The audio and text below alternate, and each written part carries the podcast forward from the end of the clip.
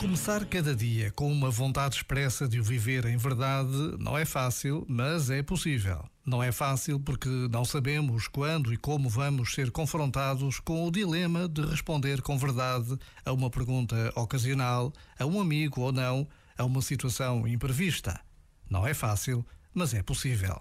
Ser cristão também passa por aqui, pela vontade expressa de sermos verdadeiros em palavras e ações.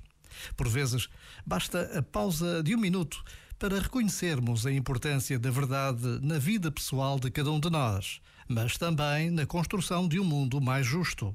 E Deus conta conosco.